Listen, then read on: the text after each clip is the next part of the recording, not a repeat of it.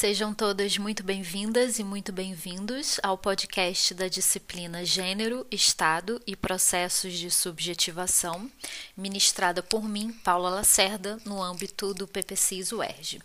A autora sobre a qual eu falarei um pouco hoje, demonstrando o seu universo de questões trabalhadas, como também os diálogos estabelecidos com teorias e outros autores e autoras, é a Bell Hooks, uma escritora feminista e ativista afro-americana.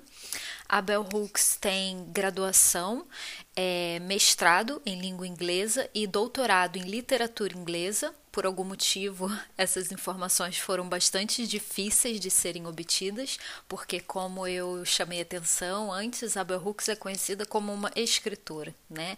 Certamente, nos Estados Unidos existe uma percepção diferente né, e mais valorizada sobre esse papel da escritora, algumas vezes dissociada de uma formação, mas me intrigou bastante a dificuldade de obter é, essas informações sobre a formação da Bell Hooks. Então, então, gostaria de deixar esse apontamento aqui para a gente refletir né, um pouco sobre isso. A tese de doutorado em literatura inglesa da Bell Hooks foi sobre a escritora Toni Morris e a dissertação eu não encontrei. O livro mais famoso que a autora escreveu, todos vocês devem conhecer, é, foi traduzido aqui para gente como Eu Não Sou Uma Mulher. Mulheres Negras e Feminismo, e esse trabalho foi escrito durante a graduação, quando a autora ainda, ainda estudava na graduação, ela começou a realizar esse, esse, trabalho. Segundo eu encontrei na internet, foram várias versões até que ela considerasse, enfim, que o trabalho estava adequado e depois submeteu a uma editora que publicou esse livro. E a Bell Hooks tem mais de 30 livros no total, alguns deles recentemente traduzidos, né, aqui para nós.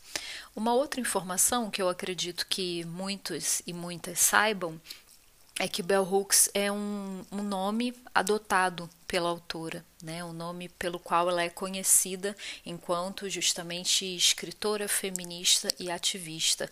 É ao mesmo tempo uma homenagem à sua bisavó materna, ou avó, e é um nome que permitiu que a autora assumisse a sua escrita, assumisse esse papel de escritora, o que para ela não foi uma tarefa fácil, né? Para quem se interessar num artigo traduzido para nós em português chamado Intelectuais Negras, ela discute um pouco o processo da sua escolarização e da sua formação e como para mulheres negras de maneira geral é bastante difícil se dedicar aos estudos, aos estudos pela socialização recebida é, que as estimulava sempre a tarefas de cuidado. Né? Então, cuidado com os outros, cuidado com a casa, cuidado com os idosos, cuidado com os mais jovens. Ela descreve um pouco essa experiência e ela apresenta uma categoria que eu acho bem interessante, que é a categoria chamada tempo roubado. Então ela diz que o tempo que ela dedicava aos estudos era como se ela tivesse roubando, porque ela deveria estar destinando esse tempo ao cuidado com os outros e estava ou utilizando de uma maneira um pouco egoísta, né? Então, voltando, né, à questão do nome, assumir um outro nome também significa assumir, assumir um papel escri um papel ativo é, de escritora, né? Mas ao mesmo tempo, quando ela solicita, né, ela escreve, ela solicita que o seu nome seja grafado todo com minúsculas, inclusive as iniciais. Isso expressa uma preocupação de que é, os seus escritos não se tornassem menos importantes do que a autoria. Né? Então, a proposta que ela apresenta seria que transformar o seu nome em dois subjetivos comuns e não subjetivos próprios seria uma maneira de enfatizar esse tipo de posicionamento político, né? que ela gostaria que o que ela escreveu fosse mais importante do que quem escreveu. Então, a Bell Hooks foi professora de inglês. É trabalhou na Universidade de Califórnia, em Santa Cruz. Recentemente, ela foi professora é, no Kentucky e é nessa instituição do Kentucky, a Berea College, ela formou é, fundou a instituição que leva o seu próprio nome, que é uma instituição com políticas ativistas e feministas, ao mesmo tempo também acadêmicas. Né? Então a Bell Hooks traz essa marca nos trabalhos dela, que também é uma marca de outras autoras, né, que a gente já viu ao longo do curso, que não faz uma divisão entre o que seria a sua prática acadêmica e a sua prática política.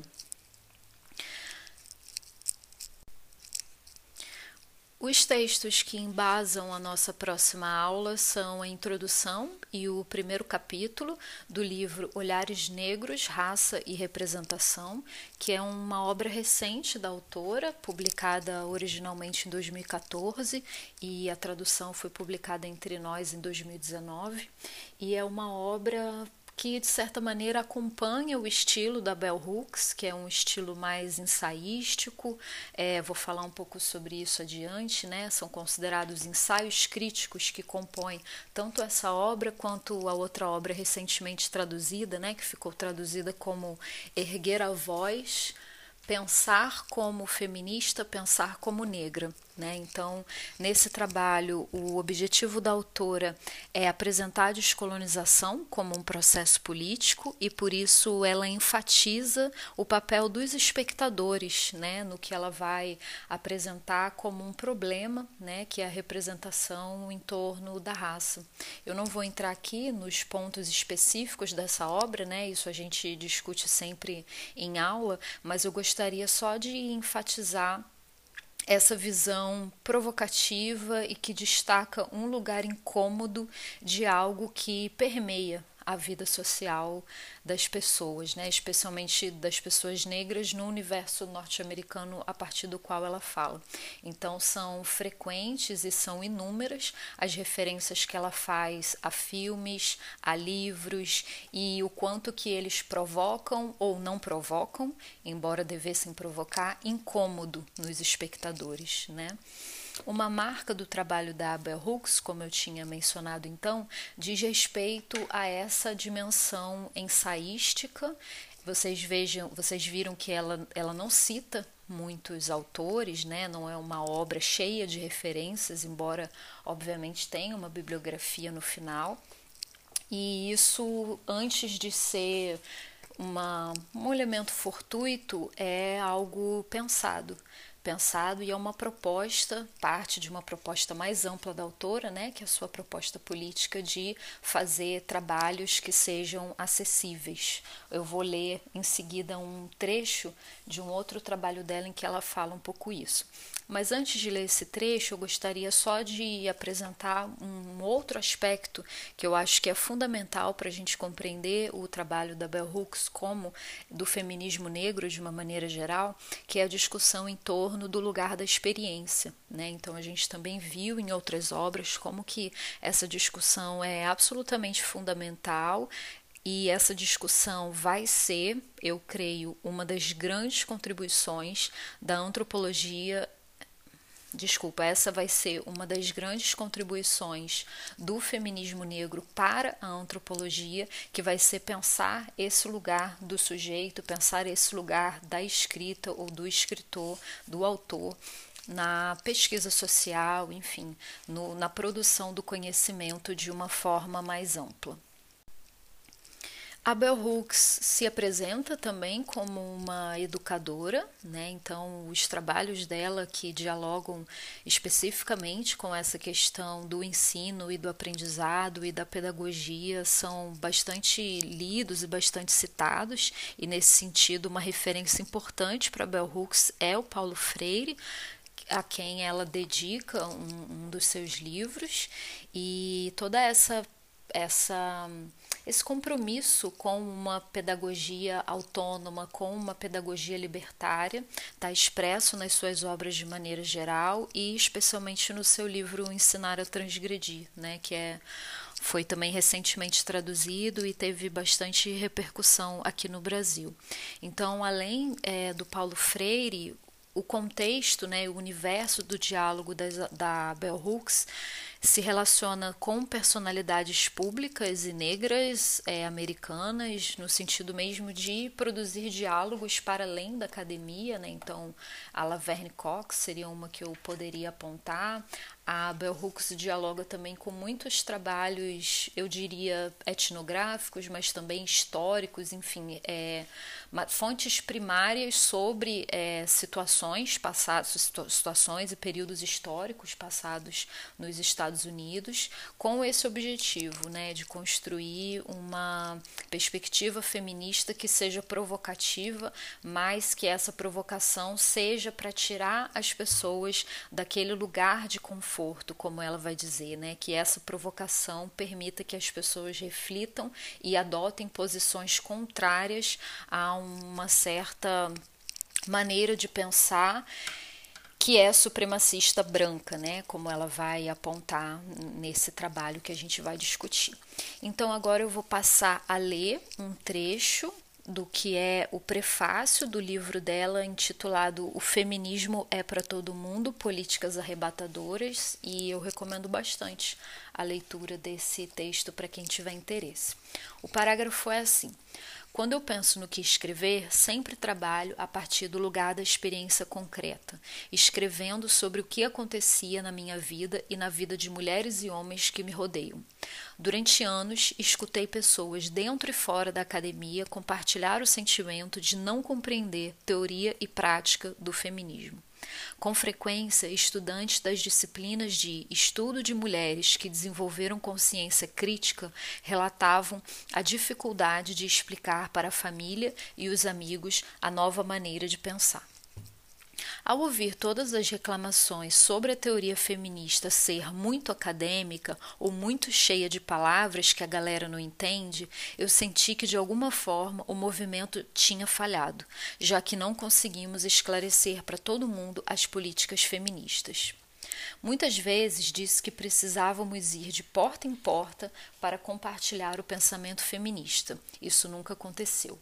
Então me ocorreu que eu deveria escrever um livro fácil de ler que explicasse o pensamento feminista e incentivasse as pessoas a adotar políticas feministas.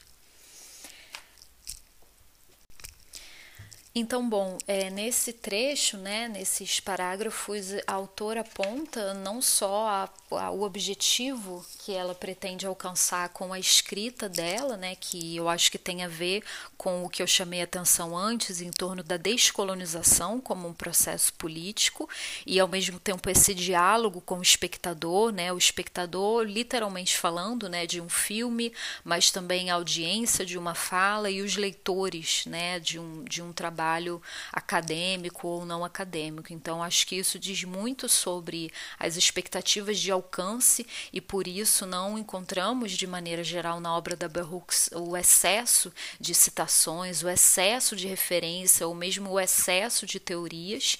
E uma marca que, de alguma maneira, está relacionada com isso tem a ver com a perspectiva dela, né, tanto de feminismo quanto de feminismo negro, não realizar uma oposição que é relativamente comum em, nesse campo do estudo, né, que seria entre homens e mulheres, entre meninas e meninos, entre pessoas brancas e pessoas negras, né? Então, ela compartilha, né, como o trabalho dela está bastante relacionado a essa questão da experiência. Tem vários casos também que ela viveu em primeira pessoa, como participante de palestras. Ela conta o que foi intervenção que ela fez numa palestra e como isso gerou determinados determinado incômodo, eu posso comentar um pouco sobre isso na aula, mas ela apresenta essa perspectiva então de que se é, o pensamento feminista tem um papel revolucionário, é preciso que ele não fique restrito a um segmento, não fique restrito às mulheres, não fique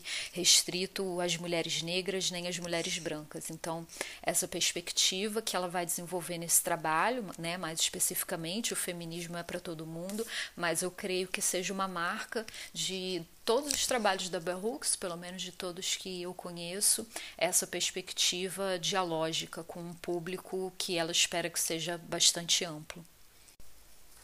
Mais especificamente, no que se refere à dimensão da transformação, a gente pode entender como sendo uma transformação social, nesse sentido amplo que eu falei, mas também uma transformação que necessariamente passa pela transformação da representação. Então, por isso, eu escolhi que a gente discutisse esse trabalho, né, intitulado Olhares Negros, Raça e Representação, porque a possibilidade de transformação passa pela transformação de imagens e das linguagens. Então, a gente discutiu bastante a questão da linguagem e da fala, né? Temas que vão ser é, recuperados aqui pela Hooks também, mas eu acho que aqui tem uma discussão sobre representação visual, sobre imagem, que também pode ser bastante interessante a gente discutir. Bom, eu fico por aqui, espero que vocês tenham gostado. Tchau, tchau. Para a elaboração desse podcast foram utilizados os seguintes textos: a introdução da obra E Eu Não Sou uma Mulher, da Bell Hooks, a introdução e o prefácio constante na obra Olhares Negros, Raça e Representação, sendo que o prefácio foi feito pela professora Rosane Borges, e a introdução da obra O Feminismo é para Todo Mundo, Políticas Arrebatadoras, também da Bell Hooks. Os dados biográficos foram coletados de sites de biografias da internet sobre a Bell Hook, e especialmente um deles chamado tot.co.